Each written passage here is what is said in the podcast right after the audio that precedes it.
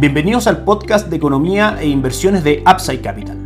Revisaremos el rendimiento del mercado en Chile y el mundo y las principales noticias económicas y financieras que marcan la jornada.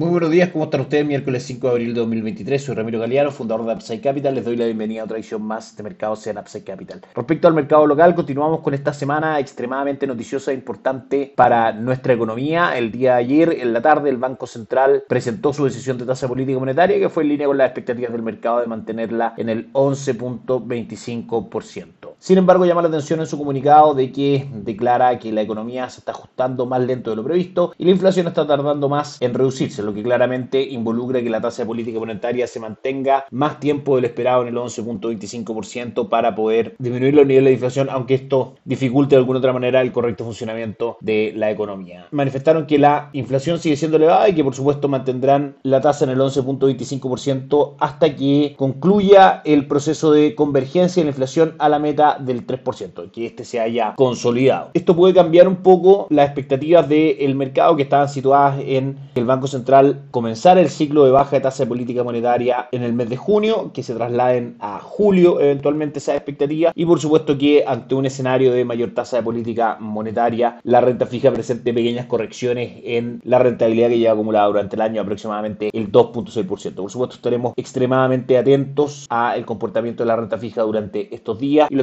comentando en este podcast. También el día de hoy en la mañana el Banco Central presenta el IPOM, el informe de política monetaria del mes de marzo, donde modifica sus proyecciones de distintas mediciones de nuestra economía. En primera instancia, por ejemplo, el Producto Interno Bruto, que se esperaba en el último IPOM presentado en diciembre, tuviera una contracción durante este año 2023 entre un menos 1.75% y un menos 0.75%. Esa proyección pasó hoy día a que Chile podría tener un crecimiento durante este año 2023 entre un menos 0.5% y un 0.5% positivo. Es decir, el Banco Central abre la posibilidad para que nuestra economía crezca durante este año, lo que en sí mismo es por supuesto una buena noticia. También ajusta las proyecciones de inflación un punto al alza, es decir, en diciembre se esperaba que la inflación a diciembre de 2023 fuese de un 3.6%, la ajusta a un 4.6%, un punto, como decíamos, más alto de lo mencionado en el mes de diciembre. De todas maneras, aunque esto se acerca un poco más a las proyecciones que tiene descontada el mercado,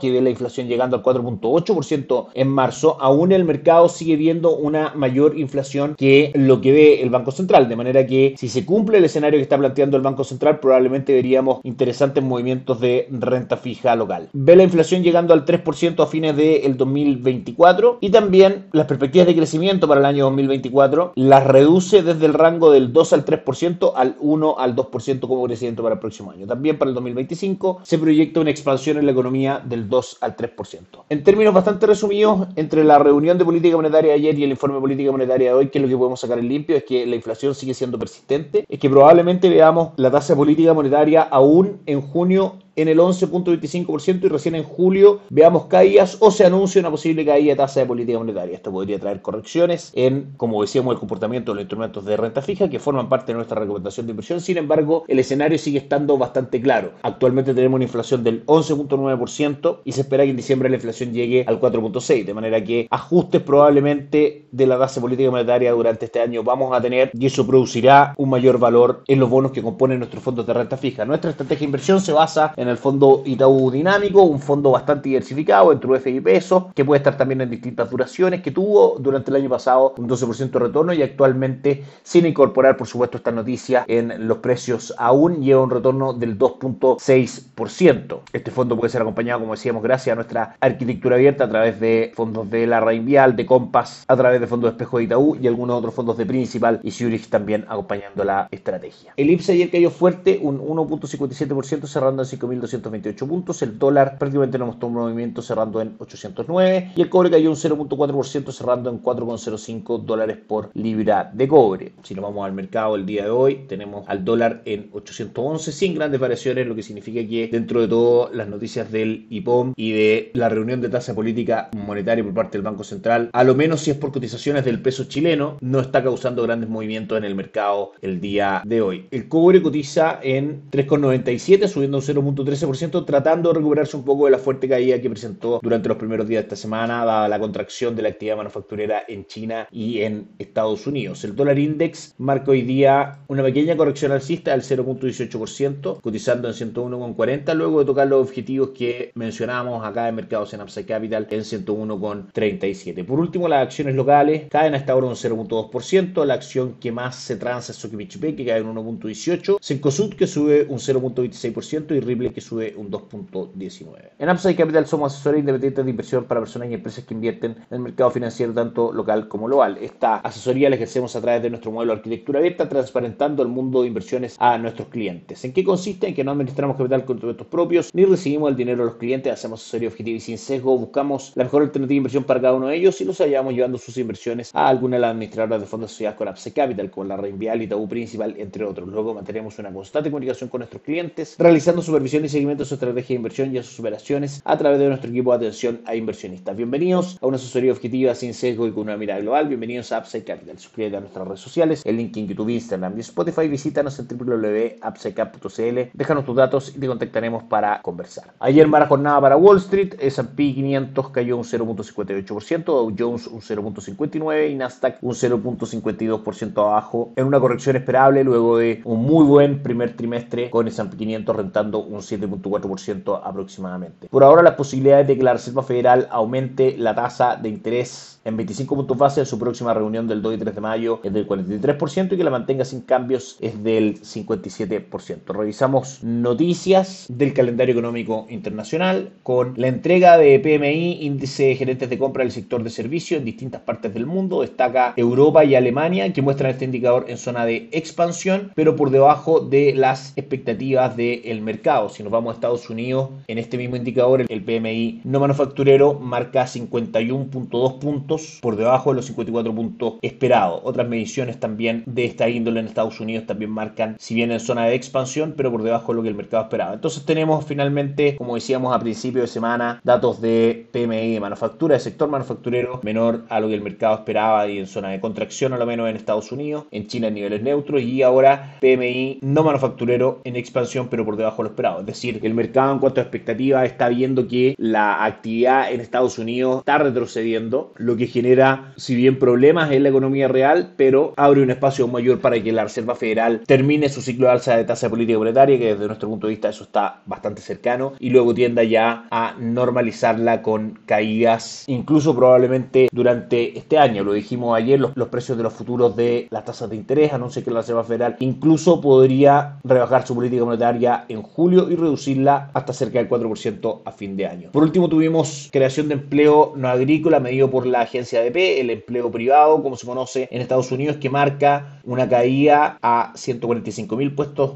nuevos creados, por debajo de los 200 mil esperados y por debajo de los 261 mil que Estados Unidos creó durante el año pasado. Esto es una buena noticia también desde el punto de vista de manejo de tasa política monetaria por parte de la Reserva Federal, dado que en diversas oportunidades durante los últimos meses, Jerome Powell anunció que sería importante ver una moderación en la creación de empleo en Estados Unidos y que eso realmente podría estar arrojando una economía con una menor presión inflacionaria. Todas estas cifras el mercado las recibe de la siguiente forma, con Asia con una jornada negativa para el Nikkei 225 de Japón cayendo un 1.68, para el Hansen de Hong Kong también negativa cayendo un 0.66 y para el índice de Shanghai subiendo un 0.49. En Europa la entrega de PMI de servicios no es muy bien recibida con el Eurostock 600 cayendo un 0.25 y el DAX alemán cayendo un 0.65%. Por último, Estados Unidos cotiza mixto con caídas fuertes del Nasdaq del 1.34%, S&P 500 cae hoy día un 0.46 y el Dow Jones cae un 0.11%. Eso es todo por hoy, que esté muy bien, nos encontramos mañana. Chao, chao. Gracias por escuchar el podcast de Economía e Inversiones de Upside Capital. Te invitamos a visitar nuestro sitio web www.upsidecap.cl y contactarnos para brindarte una asesoría objetiva, sin sesgo y con una mirada global para tus inversiones.